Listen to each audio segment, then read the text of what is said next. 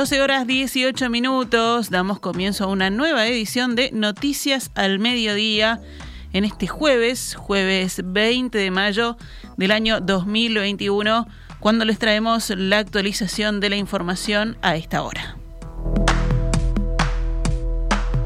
Hoy, 20 de mayo, con la convocatoria de madres y familiares de detenidos desaparecidos tendrá lugar una nueva jornada de reflexión y movilización por verdad y justicia. Al igual que el año pasado, la pandemia impedirá que se realice la tradicional Marcha del Silencio por la avenida 18 de julio.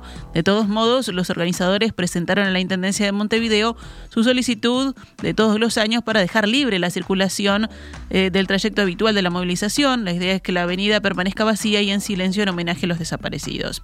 En cambio, a las 19 y 30 horas se emitirá un video en redes sociales y varios medios con las fotos y los nombres de los desaparecidos para que cada uno que lo desee se manifieste desde su casa gritando presente luego de cada nombre. El colectivo de madres y familiares invita también a enviar un mensaje de voz por WhatsApp al 099-603-989 diciendo fuerte la palabra presente para que se puedan escuchar la sumatoria de sus voces sonando al unísono. También se puede participar a través de otras redes sociales subiendo una imagen con los hashtags Marcha del Silencio 2021, Marcha del Silencio Presente y Mayo Mes de la Memoria. Los posteos formarán parte de un gran mosaico que se expondrá en la página web www.marchadelsilencio.uy. Madres y familiares de detenidos desaparecidos asimismo convocaron a firmar para llevar a referéndum la ley de urgente consideración y así anular los 135 artículos más regresivos de la LUC, según expresaron, y para defender nuestros derechos y colaborar con las ollas populares que brindan respuestas solidarias a muchas familias ante la desprotección del Estado, consignaron también. Ayer, en conferencia de prensa, Elena Zaffaroni, una de las referentes de la organización, aludió al discurso que el comandante en jefe del ejército, Gerardo Fregosi, pronunció el martes en el Día del Ejército. En ese mensaje, el militar reiteró el compromiso de los mandos de la Fuerza Militar de Tierra de aportar información que aún pudiera existir dentro de la institución. Ayer el discurso que dio el, el comandante eh, es como que no, no va, es más de lo mismo, es más de lo mismo. ¿Qué va a hacer el presidente? Eh, no sé, está en sus manos, eh, está en la fuerza del reclamo que tengamos, está en lo intolerable que sigue siendo para hoy, para la sociedad de hoy, este, que el ejército decida sus propias cosas, lo que entrega y no entrega, el ejército y las Fuerzas Armadas en general. Y en ese discurso eh, se trasuntan muchas cosas, este, que, es, lo mismo que se ha venido manteniendo, queriendo pasar, como dijo el ministro, un antes y un después. No es un antes y un después, eh, siguen reivindicando en contra de las leyes que se forman, eh, protestando porque no cobran lo que deben cobrar, no sé, bueno, y no haciéndose cargo de los delitos que cometieron institucionalmente. Por su lado, Nilo Patiño sostuvo que los documentos de inteligencia militar relacionados a la dictadura, encontrados el 23 de abril en el grupo de artillería 5, no implican nada nuevo. Según la versión del gobierno y de los militares, están aportando la verdad, pero en realidad no aportan nada. Esos documentos están repetidos en otros archivos de los que ya disponíamos, dijo Patiño. El Parlamento uruguayo realizó un homenaje a Héctor Gutiérrez Ruiz y Selmar Michelini al cumplirse un nuevo aniversario de sus asesinatos. Al evento, realizado en el Salón de los Pasos Perdidos, fueron invitados autoridades del Instituto Nacional de Derechos Humanos y Defensoría del Pueblo, el comisionado parlamentario penitenciario e integrantes de las comisiones de derechos humanos de ambas cámaras, así como también familiares de Michelini y Gutiérrez Ruiz. La presidenta de la Asamblea General, Beatriz Argimón, dijo que, a pesar de las limitaciones por la pandemia, el homenaje no podía dejar de realizarse en el Parlamento, que fue la casa de los homenajeados. Dos referentes históricos del Parlamento Nacional, que como decía Alfonso Leza, se convirtieron en emblema, no solo por lo que significó para toda nuestra sociedad sus, sus asesinatos, sino porque precisamente representan lo que en esta casa se hace. Acá se vive, se siente la democracia pensando siempre en lo mejor para la ciudadanía y para el país. y ellos fueron precisamente referentes de lo mejor de nuestra democracia. Por eso no puede haber 20 de mayo donde no se los recuerde. Esta mañana se realizó un homenaje al doctor Manuel Liberov al cumplirse 45 años de su secuestro y desaparición en la policlínica que lleva su nombre, ubicada en la Cruz de Carrasco. Participaron la intendenta de Montevideo, Carolina Cose, el ex subsecretario de Turismo e hijo del médico desaparecido, Benjamín Liberov, y el presidente del Frente Amplio, Javier Miranda. Miranda se refirió a la importancia y la implicancia de un nuevo 20 de mayo. Que hay una fuerte reivindicación de, los derechos humanos y de todos los derechos humanos. Yo creo que la gran lección que nos dejaron las viejas es la capacidad de, a partir del, del dolor local, universalizarlo en una reivindicación sobre todos los derechos humanos, sin duda sobre los derechos civiles y políticos, pero también los derechos económicos, sociales y culturales. Desde las 7 y hasta las 9 de la mañana, la Federación de Estudiantes Universitarios del Uruguay y otras personas allegadas a la Universidad de la República participaron de una guardia de honor que consistió en mantener las 197 fotografías de detenidos desaparecidos en dictadura alzadas a la altura del pecho. De esta demostración pública participaron, además de docentes, funcionarios y egresados de la Universidad de la República, otras organizaciones populares. El homenaje a los detenidos desaparecidos se realizó en la explanada de la universidad, mientras a través de un altavoz eran nombrados uno a uno. 12 horas 25 minutos, vamos con otros temas. El ex vicepresidente de la República y expresidente de ANCAP, Raúl Sendic, fue condenado a 18 meses de prisión, 4 años de inhabilitación para ocupar cargos públicos y recibió una multa de 500 unidades reajustables, esto es unos 669 mil pesos, por exceder los poderes de su cargo y apropiarse del dinero estatal al darle un uso indebido a las tarjetas corporativas del ente, según entendió la justicia. El ex vicemandatario no será enviado a prisión porque, tal y como explica el Ministerio Público, cuando fue procesado por esta investigación se determinó que fuera sin cárcel. La jueza María Maynard firmó una sentencia este martes en la que ratifica el pedido del fiscal Luis Pacheco, quien pidió condenarlo y rechaza la absolución planteada por la defensa, según informó el semanario Búsqueda. La magistrada consideró que el ex jerarca cometió un delito de abuso de funciones en su actuación con la empresa Exor, financiera que participó del armado de una ingeniería financiera para facilitar ANCAP el pago anticipado de una deuda superior a los 800 millones de dólares que mantenía con la petrolera venezolana PDVSA.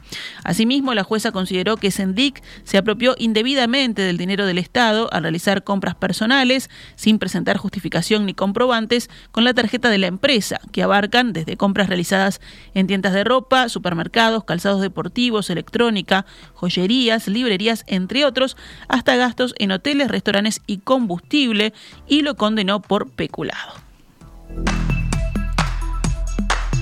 Vamos con noticias de la emergencia sanitaria. El gobierno prevé habilitar la reapertura de gimnasios y free shops desde el próximo lunes 24 de mayo, según confirmaron ayer fuentes de presidencia a varios medios. La novedad pasará, según el diario El País, por un registro digital a través de la web oficial de la Secretaría de Deportes. El objetivo de esa inscripción, que estará disponible en las próximas horas, es definir a una persona responsable por institución o núcleo deportivo organizado a los efectos de responder ante las autoridades sanitarias en el caso de que se dé algún positivo según explica el mismo medio. El trascendido añade que los que retornarán serán los deportes individuales sin contacto, o sea, tenis, golf, natación y los habituales entrenamientos físicos en gimnasios. Clubes y gimnasios se encuentran cerrados, recordemos, desde el 23 de marzo, cuando comenzó una escalada de contagios y fallecimientos derivados de la pandemia de COVID-19. Otra decisión de apertura que adelantó ayer el gobierno, aunque tampoco está decretada aún, es la eliminación de la cuarentena obligatoria para quienes arriben al país habiendo cursado COVID-19 o estén totalmente vacunados contra esa enfermedad. Según la página web de Presidencia, el Poder Ejecutivo por medio de un decreto, modificará el actual marco normativo vigente desde el 15 de julio de 2020 que refiere a las condiciones de ingreso al país durante la emergencia sanitaria. Señala el anuncio que estas modificaciones regirán para uruguayos, extranjeros residentes y aquellas personas que realicen trámites de excepción ante el Ministerio de Relaciones Exteriores. El gobierno mantiene en suspenso las nuevas etapas de regreso escalonado a las aulas en la educación, luego de que el pasado martes se pusiera en marcha la presencialidad de la última etapa del cronograma de presencialidad anunciado el pasado 28 de abril.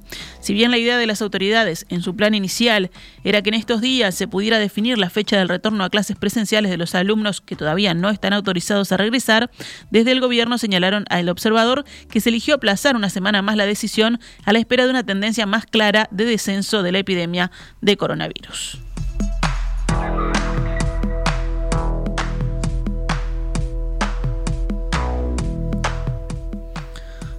Cerramos con otras noticias. La fiscal de Colonia, Eliana Travers, archivó la última indagatoria que estaba pendiente en torno al intendente blanco Carlos Moreira y su anterior administración, es decir, del 2015 a 2020. La causa apuntaba a presuntas irregularidades en el sistema de pasantías de la comuna, de acuerdo a una denuncia presentada por los ediles del Frente Amplio en febrero de 2020. Según surge del dictamen fiscal al que accedió el diario El País, Travers no encontró elementos subjetivos suficientes como para avanzar en la investigación y descartó que hubiera una maniobra delictiva por parte de Moreira en el sistema de pasantías. Luego de que el presidente le comunicara a Pablo Bartor el pasado 29 de abril que estaba decidido su cese como ministro de Desarrollo Social, el gobierno le consultó si le interesaba cumplir una actividad en el Vaticano. Según informa el observador, Bartol recibió dos tragos a su juicio amargos entre el jueves 29 de abril y el sábado 1 de mayo antes de que se comunicara públicamente su cese como ministro. Además de la dimisión obligada a la hora exministro, le llegó una consulta informal desde la cúpula del gobierno respecto a si le interesaba eventualmente formar parte de la delegación uruguaya en el Vaticano. Desde el entorno del presidente le preguntaron a Bartol si le seducía la idea de trasladarse a Roma, pero él lo descartó de plano y pidió que no se considerara ninguna oferta de este tipo, según confirmó el observador con fuentes de torre ejecutiva. En presidencia resaltan que no se trató de un ofrecimiento concreto, sino de una consulta telefónica para saber si Bartol veía esa posibilidad como una opción en su futuro, señala la crónica periodística.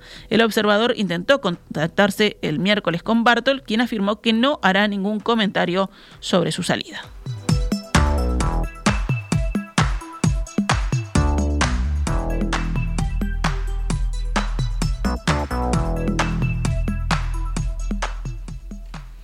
Actualizamos a cuánto cotiza el dólar en la pizarra del Banco República. 42 pesos con 95 para la compra y 45 con 15 para la venta.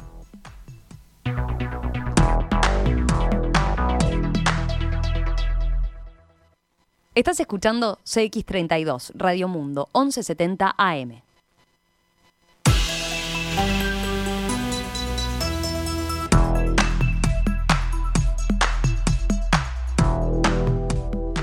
Doce horas 33 minutos, continuamos en Noticias al Mediodía, pasamos ahora al panorama internacional.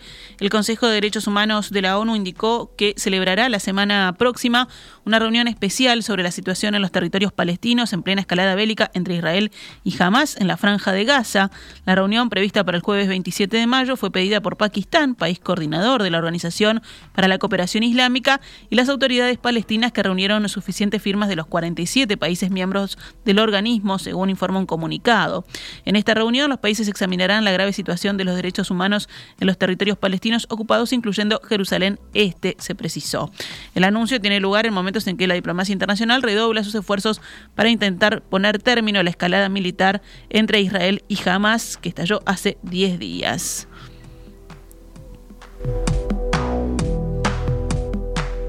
Y continuamos en tema porque en Israel el Gabinete de Seguridad del Gobierno se reúne hoy para sopesar un posible alto al fuego tras 11 días de enfrentamientos armados con Hamas, movimiento palestino en el poder en la franja de Gaza. Esta reunión, encabezada por el primer ministro Benjamín Netanyahu, se produce tras intensas presiones diplomáticas para poner fin a las hostilidades que causaron más de 240 muertos en 10 días, la mayoría de los cuales son palestinos.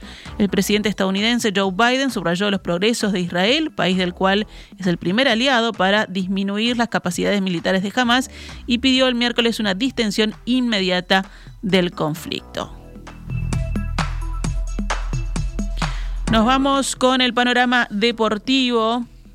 Rentistas perdió ayer en Perú y quedó sin chance de avanzar en la Copa Libertadores y muy complicado para acceder a la Sudamericana. Anoche en Lima por el grupo F, Sporting Cristal venció a Rentistas 2 a 0. Montevideo City Torque, ya prácticamente sin chance de avanzar en Copa Sudamericana, jugará hoy su penúltimo partido en la fase de grupos. En la ciudad boliviana de Montero jugará entonces Guavirá frente a Montevideo City Torque a las 21 y 30 horas. River Plate argentino hizo historia anoche al derrotar y eliminar de la Libertadores a Independiente Santa Fe de Colombia, jugando sin suplentes y con un jugador de cancha, Enzo Pérez, de arquero, todo a raíz de los abundantes casos de COVID-19 en el plantel. Enzo Pérez, que incluso jugó lesionado, estuvo muy bien protegido por sus compañeros de la defensa, se mostró calmo durante los 90 minutos y no recibió ningún remate complicado, salvo el del gol. Entonces venció 2 a 1 River Plate ayer a Independiente Santa Fe de Colombia. Y si hablamos de básquetbol, Malvin se clasificó anoche a cuartos de final de la Liga de Básquetbol tras eliminar a Hebraica y Maccabi. Capitol derrotó a Aguada y deberá definir el acceso a cuartos en el tercer partido de su serie. Hoy se jugarán los segundos partidos al mejor de tres en las series restantes, de las que surgirán equipos que completarán el cuadro de los ocho en procura del título.